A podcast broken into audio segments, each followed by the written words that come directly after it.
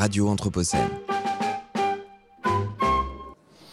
Eh bien, nous sommes toujours à Arles, toujours sur cette planète, toujours à Grande Contrôle. Et c'est avec euh, Radio Anthropocène que j'ai le plaisir de converser pendant les 40 euh, prochaines minutes sur des questions d'architecture et de changement global. Donc, j'ai trois invités, en tout cas deux sur le plateau. Donc, je les salue. Bonjour à tous les deux. J'accueille euh, Jean-Marc Bernard, qui est donc responsable des travaux et du secteur sauvegardé de la ville d'Arles et, et, et auteur d'un texte publié en 2000 2017 chez Actes Sud, le, maire qui aimait les arbres, que je vous conseille tous, sous un pseudonyme qui est Jean Chalandas. Et puis euh, Alain Vargas, qui est architecte euh, cofondateur de l'agence euh, d'architecture tectonique installée principalement à Lyon et qui, depuis sa création en 1991, œuvre en direction d'une soutenabilité acceptable. Et, donc notre troisième invité qui ne va saurait tarder est Daniel Bell, euh, architecte, qui travaille sur différents projets au sein d'Atelier Luma et notamment du magasin électrique qui vient d'ouvrir. On va commencer tout de suite, Jean-Marc Bernard, par une question. Comment cette ville de Arles, que vous connaissez absolument par cœur, euh, dans laquelle vous vivez, dans laquelle vous avez grandi, dans laquelle vous œuvrez. Euh, c'est une ville qui est ancienne, hein, c'est une ville minérale, c'est une ville en pierre massive. Comment cette ville résiste euh, aux attaques répétées, aux canicules répétées? Quelles sont ses qualités? Tout d'abord, il s'agit d'une ville, une ville ancienne, extrêmement serrée, enfin, sur, sur des plans euh, extrêmement serrés, avec un lacis de ruelles étroite qui fait que finalement le soleil pénètre assez peu, au moins sur les, dans les dans les, dans les ruelles. Quoi. Et puis qu'en plus, bon, sur les, il y a une série de parades hein, dont on pourrait faire le détail, qui sont euh, des parades constructives qui nous permettent comme ça d'arriver à écréter euh, le, plus fort des, tourments qu'on peut avoir avec le climat, à savoir, bon, on a toujours aimé avoir chaud l'hiver et, frais l'été, donc on ne sait pas, c'est pas une grande nouveauté, il suffit souvent de s'intéresser à ce qui s'est fait avant pour déjà connaître quelques parades qui sont des parades de bon sens et souvent de, facile exécution, mais qui supposent quand même d'avoir été observées pour être reproduites. Oui, alors justement, quand on se promène à Arles, la ville d'Arles, ce n'est pas que le centre historique ancien. Il se passe quelque chose au-delà du boulevard des Lys. Euh, et, et, là, il me semble que les leçons du passé n'ont pas tout à fait été retenues. Euh, bien évidemment, bon, c'est toujours un petit peu l'après-guerre, la, disons, marque une grande rupture dans les méthodes constructives parce qu'il s'agit de construire beaucoup et de construire euh, vite.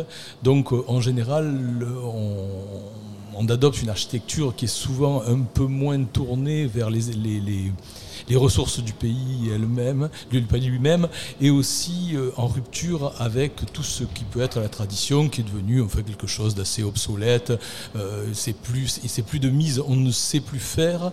Et de plus, les acteurs eux-mêmes, les maçons, les, les, les, les charpentiers qui savaient faire, je dirais, méprisent eux-mêmes le travail qu'ils qu étaient capables de faire, puisque finalement, eux, ils ne savent pas faire du bâti moderne, et donc, du coup, sont devenus des gens euh, ringards et obsolètes. Donc, on a cette rupture, et c'est vrai qu'on peut voir ça des fois sur des choses totalement euh, aberrantes, c'est-à-dire que vous voyez, avant la guerre, vous avez des maisons, dans le quartier des Aliscans, qui sont un quartier qui est très bas, qui est bâti sur des marécages, toutes les maisons ont un vide sanitaire de 2 mètres. Après la guerre, tout est de plein pied. On a complètement oublié que l'eau pouvait revenir. Et donc on a quand même le, une foi dans le progrès qui est peut-être qu'on risque de payer un peu cher. Oui, parce qu'il y a eu des inondations extrêmement fortes, Arles. Mais oui, le, le, Rhône a pris des habitudes dans, sa, dans son lit, hein, quand même, qui est le lit majeur, parce qu'on est quand même dans la plaine alluvionnaire, et qu'en fait, le, le rocher d'Arles ne marque qu'une petite gibbosité de 24 mètres d'altitude. Euh, là, au, lit du Rhône, on est à 60 cm seulement d'altitude, donc c'est vraiment très très très peu. Et tout ça est extrêmement plat, donc dès que le Rhône est en colère et dès qu'on lui laisse la capacité de pénétrer au-delà des digues, bon, fatalement, il s'en donne à cœur joie. Oui. Ce matin, Mathieu Asselin nous parlait euh, de la tarasque. Donc peut-être que quand la tarasque se réveille dans le lit du Rhône, ça devient extrêmement compliqué pour, euh, pour tout le monde. Alors justement, euh, Daniel Bell, hein, donc je disais, vous êtes architecte, vous travaillez sur différents projets au sein d'Atelier Luma, sur des questions liées à l'architecture et à la matérialité, et notamment, euh, euh, je pense euh, à ce projet du magasin électrique qui vient tout juste d'ouvrir fin mai, en collaboration. Vous avez travaillé avec BC Architects and Studies et Assemble sur ce projet. Et, vous avez voulu, euh, collectivement bien sûr, euh, mettre euh, des pratiques expérimentales et innovantes qui intègrent justement des, matériaux locaux et l'artisanat régional. Est-ce que vous pouvez nous en parler un peu de ce magasin électrique? Qui aboutit aujourd'hui, mais qui, qui, a emprunté un processus un peu épais Oui, en fait, pour ce projet, on voulait on voulait faire un projet d'architecture qui vient de ce région, hein, qui vient de le matériau, qui vient de ici, euh, mais aussi avec le savoir-faire.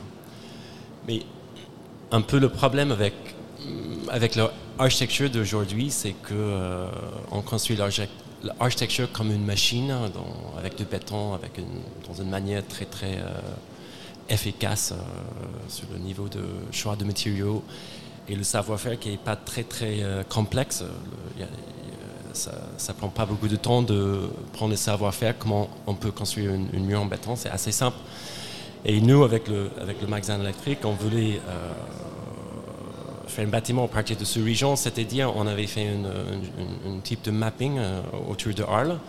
On avait fait une, radius de, de, 70 km on avait trouvé les matériaux qui étaient un déchet, une coproduit, euh, les choses comme le, poussière de, la pierre, euh, le tournesol, le paille de riz, l'argile qui, était une, coproduit d'une extraction de, sable, des choses comme ça. On avait trouvé une, trentaine de, matériaux, de, ressources premières pour utiliser dans la construction de ce bâtiment.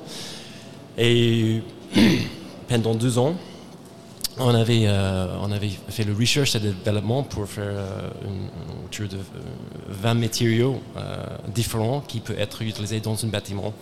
On avait fait le matériau structurel, le matériau qui fait l'installation thermique, aussi le panneau acoustique, le panneau dur, la peinture. on avait fait plein de trucs, même le poignet porte. On avait fait tout ce matériau avec le resource qui vient de, de, de ici qui n'est pas une ressource qui était prévue de, manger ou qui est prévue pour euh, faire quelque chose avec. C'est le matériau très, très, très basique. Et avec ce projet, on voulait euh, faire une démonstration d'un bâtiment euh, avec, une, approche d'architecture qui, était déjà là dans le 19e siècle, dans le 15e siècle, dans le 10e. C'était déjà là en fait. On avait juste euh, recruté les, savoir-faire et implémenté dans, un bâtiment ici. Et pour le savoir-faire, il y a déjà assez il y a déjà beaucoup de savoir-faire dans, dans Arles et, dans la région. Et quand on avait manqué quelques trucs comme le, le, si je un exemple comme l'enduit à la terre, on, avait fait une, 1500 mètres carrés en enduit à la terre, c'est une surface assez, euh, assez beaucoup, mais on n'avait pas une entreprise qui peut le faire ici dans, dans la région. On avait pris une entreprise qui vient de, de, Belgique et on avait fait un partnership avec une entreprise arlésienne pour avoir une transmission de, de, savoir-faire. Et après ça, on avait fait pendant le chantier une, euh, une plateforme éducative. On avait fait cinq a fait six séances de, de, ateliers autour de ce nouveau matériau. Comment ça fonctionne, comment, on peut, tu peux le faire chez, toi, si tu veux le faire un, matériau euh, à la base d'argile ou, un panneau à la base de fripe, une chose comme ça. On avait pris cette opportunité pour euh, donner euh, au plus les infos à, la, à les gens d'ici ou ailleurs. Et alors, qu'est-ce qui se pour, pour, ceux qui ne sauraient pas, donc les, ateliers, euh, le magasin électrique sont donc installé, c'est la Fondation Loumain, sur un ancien site énorme SCF qui, dont l'histoire se conjugue avec euh, la ville de Arles, la ville contemporaine. Il y a eu euh, la moitié de la ville qui travaillait euh, mm. aux ateliers SNCF. Donc le magasin s'installe dans un, un ancien bâtiment, en fait une ancienne halle, mm. un ancien atelier d'ailleurs. Et comment, comment la Fondation Loumain qui a une vocation euh, euh, de, promotion de, l'art, euh, du design. voilà, emprunte ce projet pour aller vers une forme d'architecture bio-régionale, je dirais, hein, et donc d'activation ou de réactivation d'un tissu local élargi, hein, sûrement. Qu'est-ce qui, qui fonde cette, cette histoire? Déjà, euh, Maya Hoffman, elle a lancé le Atelier Monde en 2015-2016. Euh, et Atelier Monde, c'était pour euh, faire une première mapping de l'origine de le matériau et après pour travailler sur quelques matériaux, quelques trucs on, on être mis en place dans, notre Monde. Et ça, c'était vraiment notre premier 2-3 ans. Et nous, on avait on avait grandi assez vite comme une équipe, euh, la Télé Le. On était 7 euh, au début et maintenant on est 30. Et on a besoin d'un bâtiment qui, est construit pour faire un laboratoire de recherche, un laboratoire sur le matériau. Et à ce point-là, on avait euh, Maya, elle a nous, proposé pour utiliser le magasin électrique pour faire ce nouveau, ce nouveau laboratoire. Et nous, on travaille en travaillant avec BC et Sambo, on avait, euh, on avait fait une proposition d'utiliser de, euh, ce, mapping qu'on a fait pour la télé déjà et pour prendre le nouveau euh, acteur et pour construire ce nouveau bâtiment dans cette approche bio-régionale. voilà. Et elle a dit oui, ok. Et on avait commencé ça il y a trois ans. Mhm. Non, je dis ça parce que c'est toujours un peu surprenant euh, pour nous, public euh, euh, ou spécialistes un petit peu de l'architecture, de voir arriver ce projet magnifique, hein, par ailleurs, après la tour qui, qui, appartient à une autre époque, je dirais presque que le magasin électrique est anthropocène alors que la tour est holocène. c'est bien, ces, ces switches sont intéressants. Alain Vargas, Justement, vous, vous êtes euh, diplômé ainsi que vos, compères de l'époque quand vous montez l'agence tectonique à la fin des années 80, début des années 90. Le monde est encore euh, sur une, trajectoire. Euh, évidemment, il y a des signaux faibles qui indiquent euh, le, ce qui est en train de nous arriver, enfin, ou plutôt là où nous sommes. Mais, mais, mais à l'époque, c'est pas du tout généralisé. Donc, quelle mouche vous pique pour que dès le départ, dès, dès l'émergence de cette agence, vous vous dites que la question, euh, à l'époque du développement durable, c'est là que vous avez envie d'inscrire votre, votre posture et donc les projets euh, qui vont arriver? Je, peux juste reprendre bien sûr, bien sûr.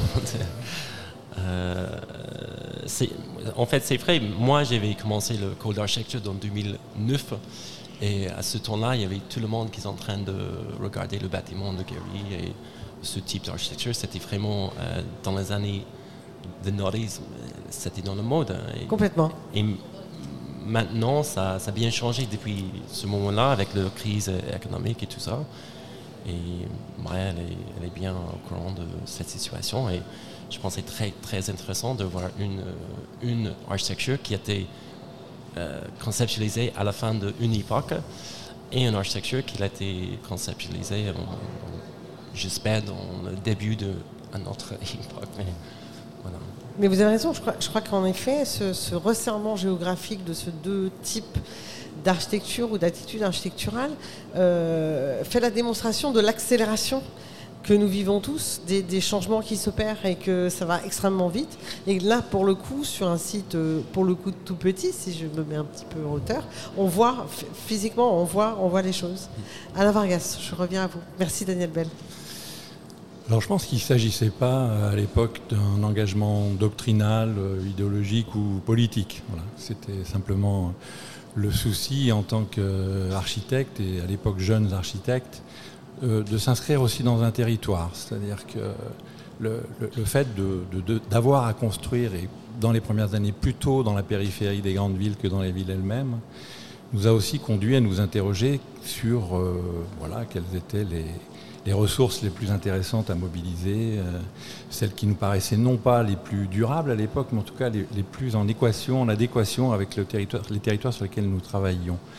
Il y avait aussi euh, à l'époque une certaine conviction dans le fait que le, travail a plus de valeur que d'une certaine façon les, produits qui seraient mis en œuvre d'une certaine manière.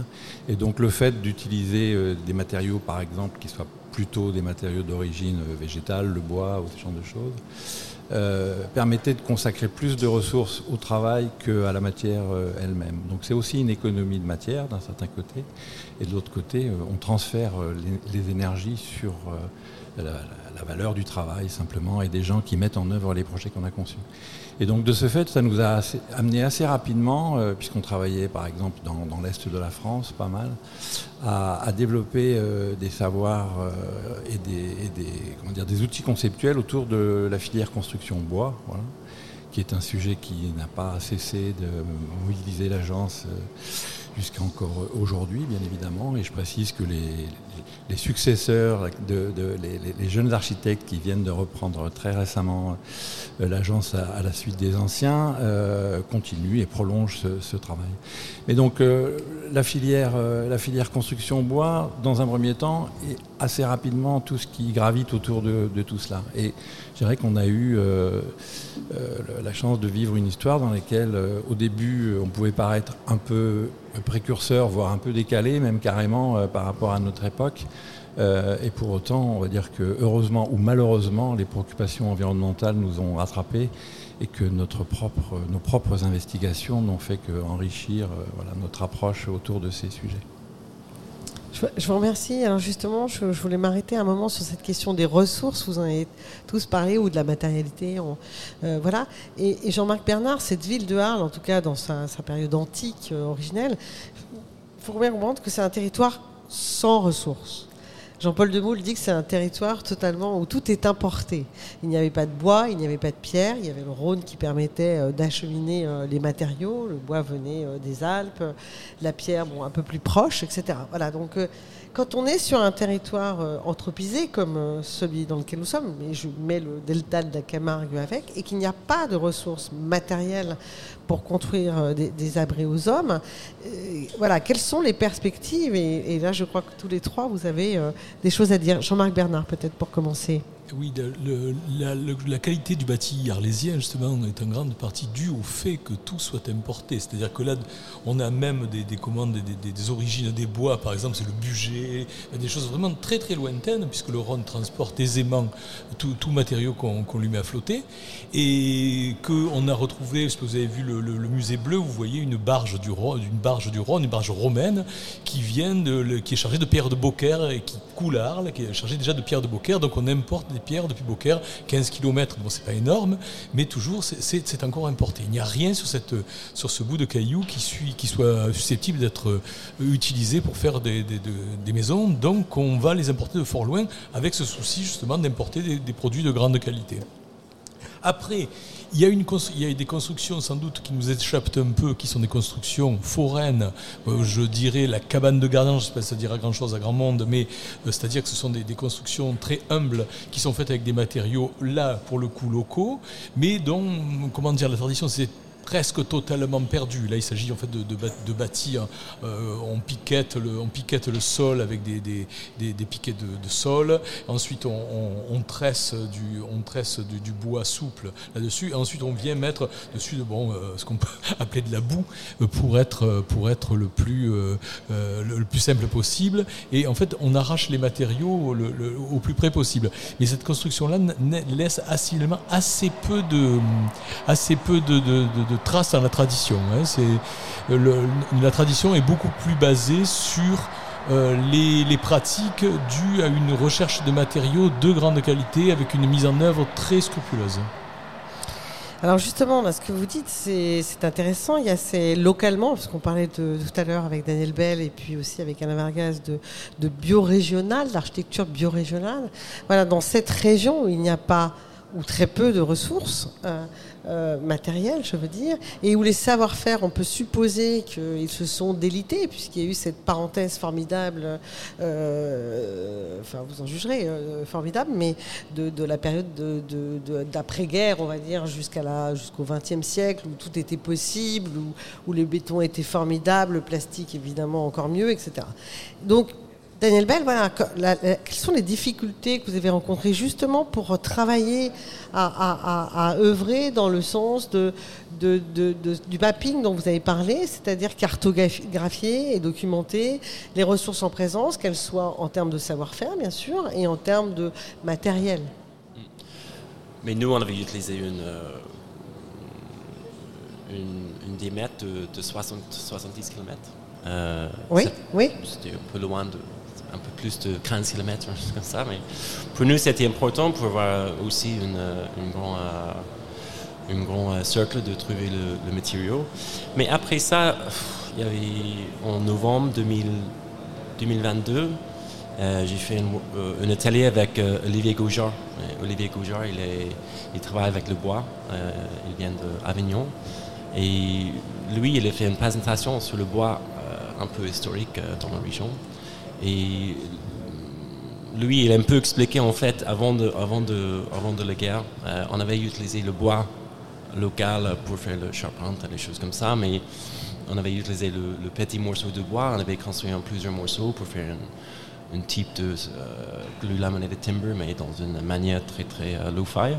Et après le guerre, on avait, peu, on avait perdu ce savoir-faire parce qu'il y avait plein de hommes qui étaient tués pendant, pendant la guerre. Et maintenant, je pense qu'il y a, l'association Fibois avec Olivier Goujard et avec plusieurs personnes qui sont en train de euh, essayer de construire un nouveau, euh, un nouveau euh, réseau pour le bois regional. voilà, c'est juste une, petite anecdote, mais il y a là, il y a là, il y a là la possibilité de, faire autre chose avec le, matériau qui vient de la région. Et après nous, on, a, avait utilisé plein de matériaux qui viennent de l'agriculture, euh, qui n'étaient pas là pendant les, autres époques. Et aussi, on avait utilisé plein de matériaux qui est le, béton recyclé. Euh, en fait, c'est le, le, le, bâtiment qui a été, qui démoli. On avait utilisé ce matériau-là et on, avait utilisé le matériau comme ça. Et, on avait, euh, on, avait plusieurs recettes pour trouver les bonnes manières de, mise en place. dans cette région, assez, pour moi, c'est assez riche, hein, parce que nous, on avait aussi visité les autres régions il n'y a, presque rien. C'est, assez difficile de trouver le, matériau local. Après ça, pour le matériau comme le pisé, mais c'est de la terre. Et c'est, partout, en fait. C'est juste euh, sous le pied. Voilà. Il y a, une tradition, Jean-Marc Bernard, de, de pisé de terre ici hein? Dans notre région à Lyon et dans les terres froides, alors c'est un sport, hein, c'est un sport qui, s'est éteint avec, euh, avec la Première Guerre mondiale, puisque je rappelle que les, les, charpentiers étaient en première ligne euh, pendant la Première Guerre mondiale, parce qu'il fallait qu'il fallait qu'ils construisent euh, les tranchées, et donc vous imaginez bien le, niveau de létalité qui était absolument colossal, et puis l'industrie du béton est arrivée, puisque Vica est à Grenoble, enfin on est dans la région de, de, de tout ça. Peut-être vous vouliez réagir à ce que disait Daniel Bell, Jean-Marc. Bernard. C'était une petite, euh, une, qui est historique, qui pourrait être tout à fait intéressante à relier avec ce que vous dites. C'est-à-dire qu'on on estime qu'il est plausible que la croisée d'ogive, donc la, comment, la, manifestation évidente de l'art gothique, soit une invention de Charpentier en en, réaction à la difficulté qu'il y avait à trouver du bois d'œuvre de grande taille autour des villes, puisqu'en fait, naturellement, comme l'usage des bois était, tout à fait continu, puisqu'il s'agissait de bois de chauffage, de bois de charpente, de bois de construction, de toutes sortes d'usages, donc autour des villes, il n'y avait pas un arbre. Donc de il semblerait que l'origine de la croisée d'ogive soit en fait une invention de charpentier, parce qu'ils n'avaient plus assez de grands morceaux de bois pour pouvoir couvrir les pièces. Quoi. Donc c'est assez amusant qu'on ait cette, cette révolution architecturale qui soit due simplement à une pénurie et au fait de se dire mais comment on va faire avec des déchets quoi, finalement? Vous vous inscrivez complètement dans la même démarche. Vous nous ouvrez des, horizons parce que si la pénurie euh, suscite de la créativité, on est tous euh, extrêmement euh, preneurs. Alain Vargas, justement, ces charpentiers inventifs, ces savoir-faire, vous les avez rencontrés? Oui, partout. Ce sont des métiers qu'on qualifie encore de métiers nobles, hein, bien évidemment avec des gens qui sont excessivement bien formés et qui aiment leur métier surtout, donc voilà, qui travaillent la matière. Euh, mais ce qui est assez intéressant de, voir, par exemple, il y a des convergences si on prend euh, la, construction en pierre, par exemple, et la construction en bois, font appel l'une et l'autre à des techniques de préfabrication. Donc euh, c'est aussi un, sujet qui peut paraître parfois contradictoire avec des pratiques plus, plus artisanales, on va dire, d'une certaine manière, mais dans le fond, cette question de la préfabrication, c'est aussi la question de l'économie de la matière. Euh, on sait par exemple que les cathédrales ont été construites avec des, pierres qui au début arrivaient en bloc et, étaient taillées sur le site de construction. Et puis par souci d'économie, de charge, il fallait descendre, remplir les bateaux, on taillait les pièces, euh, les, éléments des voûtes et ainsi de suite sur euh, la carrière pour transporter moins de matière. Et donc on optimisait là aussi les choses. On a préfabriqué par exemple un certain nombre de, rosaces. On peut repérer dans les cathédrales euh, en France notamment, mais pas que, en Europe, euh, des rosaces qui sont identiques parce qu'en fait elles étaient préfabriquées euh, avant même l'invention de la préfabrication par, le béton dans les, usines. Donc cette économie de matière, je pense qu'elle est, générique de l'acte de construire. C'est-à-dire que quand on a peu de matière, eh bien, on, en prend soin. Et de certains chercheurs actuels commencent à dire que, bien évidemment, on a de gros problèmes euh, concernant l'énergie, l'économie d'énergie, mais plus encore, on a un problème de matière. Et donc, c'est ce qui, sans doute, va nous permettre de changer de paradigme aussi, c'est-à-dire dans une époque où on a utiliser sans compter euh, la matière, que ce soit, euh, et l'énergie évidemment, pour fabriquer du béton, du béton armé, de l'acier, du verre, ce genre de choses, donc sans, sans souci du lendemain, puisque la ressource est gratuite et disponible. Alors sa transformation est coûteuse, mais la, ressource est gratuite en tant que telle. Euh, lorsqu'on se rend compte que cette ressource a tendance à, à disparaître, mais y compris euh, dans ses différents composants. Quand on parle du béton, bien évidemment, on parle toujours du ciment parce que c'est le matériau le plus énergivore, mais euh, quid des sables qui manquent? Aujourd'hui, on importe du sable en France. Quid de l'eau, puisqu'on utilise de l'eau potable pour euh, faire des bâtiments, pour rincer les camions, pour laver les, les, les, bennes. et donc, face à ça, il va nous falloir évidemment changer de paradigme pour essayer de retrouver des choses qui soient globalement plus en phase avec euh, la disponibilité. Donc, voilà. Jean-Marc Bernard, j'ai l'impression que vous brûlez de réagir. Oh oui, bon, je suis un bavard impénitent, donc méfiez-vous de moi quand même. non, c'est vrai que là, on a, quelques exemples de gaspillage qu'on a, qu'on a produit pendant des années sans, aucune, sans aucun complexe. Je pense en particulier aux réflexions de toiture qui sont à l'heure actuelle. Moi, que, moi je, quand j'étais euh, jeune maçon, j'avais, j'entendais quelqu'un qui refaisait une toiture, on entendait les gens faire sonner les tuiles. C'est-à-dire qu'on prenait une tuile, on la faisait Si elle sonnait, euh, si elle sonnait mat, elle, pouvait être poreuse. Si elle sonnait fêlée, on la jetait. Mais sinon, si elle sonnait claire et bien, on la gardait. Là, à l'heure actuelle, on vire toutes les tuiles. Imaginez-vous ce que c'est au niveau d'un territoire. Le, comment, les déchets que ça produit et l'énergie qu'il faut, hein, le, comment, la matière qu'il faut, l'énergie qu'il faut pour la transformer et la cheminer alors que bon, ça se passe partout sur les chantiers en France, c'est même parce qu'on ne peut pas garantir des tuiles d'occasion et ainsi de suite. C'est quand même quelque chose, un gaspillage sur lequel il faut quand même arriver à, s'interroger. Donc ça c'est là, je crois que on est à la fin d'une époque à ce niveau-là. C'est très bien ainsi, quoi, justement peut-être aussi ne serait-ce que de regarder le phénomène de reflux à l'intérieur des villes anciennes.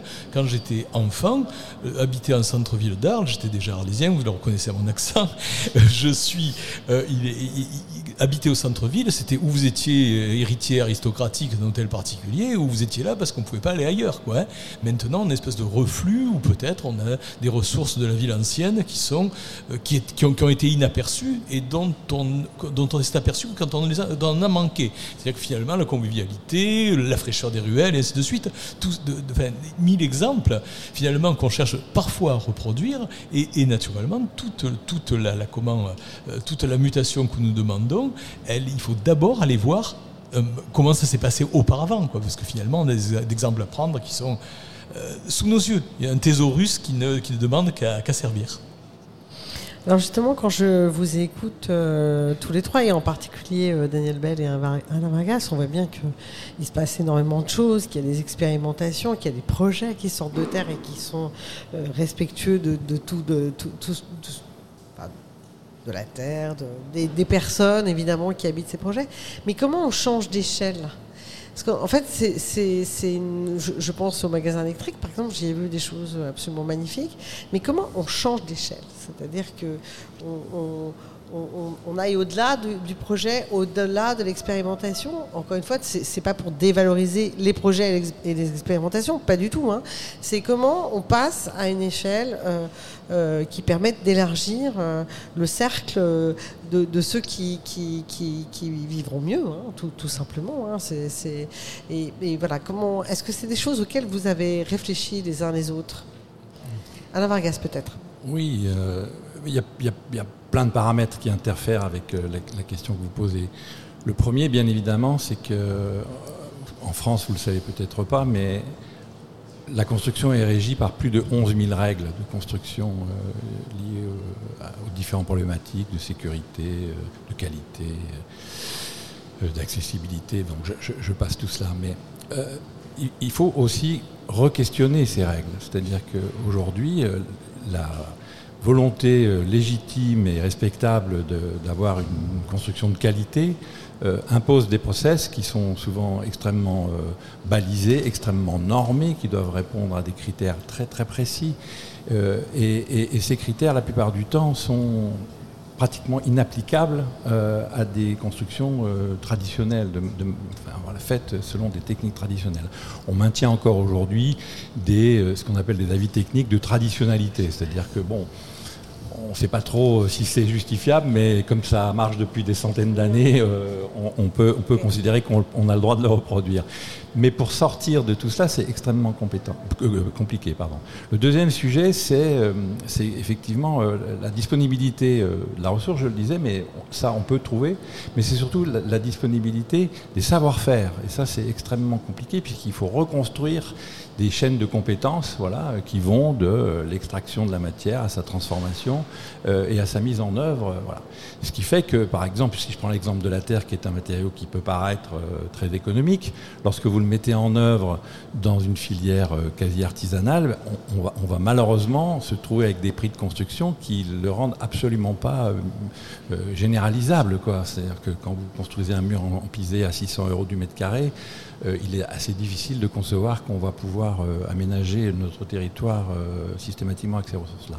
Donc il faut reconstruire les savoirs. Vous disiez tout à l'heure, il n'y avait plus de charpentiers, ils sont tous morts à la guerre de 18, et depuis on n'a pas refabriqué ces, savoirs-là. Il faut donc reconstruire ces, ces process. Et pour le faire, bah, c'est un peu toujours la même, euh, recette, c'est-à-dire qu'il faut des gens convaincus que ce sont des choses qui sont utiles, positives euh, pour tous, et que eh ben, les, premiers qui tirent, comme on dit, sont toujours ceux qui payent. C'est-à-dire qu'en fait, pour relancer tout ça, c'est toujours plus coûteux au début, mais il faut cette euh, ressource. Donc, Évidemment, quand euh, les ateliers Luma euh, décident de, relancer des choses de ce genre-là, on ne peut que les féliciter. Et, surtout, c'est entre guillemets non pas une démarche pionnière, mais c'est quelque chose dont l'initiative ne peut que aider à promouvoir ces choses-là, et donc il faut les valoriser en tant que telles. Je vous remercie. Peut-être une autre euh, réaction, Jean-Marc Bernard, Daniel Bell. Daniel Bell Oui, pour moi, c'est un peu compliqué de expliquer en français, mais je vais, je vais essayer. je pense avec le, euh, avec le construction, c'est un peu, euh, c'est un peu proche de, de la nourriture. Euh, parce que nous, on avait, quand on va manger quelques trucs, on, sait bien qu'on va manger les légumes, on va manger quelque chose qui vient de quelque endroit, peut-être en origine, peut-être pas. Mais avec le matériau de construction, on est, on est complètement détaché de, de, tout le réseau qui a été mis en place pour, pour, faire ce matériau. On, a, on est vraiment détaché de ça. Et j'étais en Corée il y, a, il y, a, trois mois. Et en Corée, les gens qui sont un peu âgés, euh, qui ont 67 ans et peut-être mal santé, ils ont mal, mal santé, mal, mal au sang, ça? Mal santé. Mauvaise santé. Mauvaise santé. En mauvaise santé. en mauvaise santé. Ils demandent de faire les, de faire les enduits à la terre pour, pour, pour mettre plutôt le matériau naturel dans le, dans le bâtiment pour avoir une, bien santé après.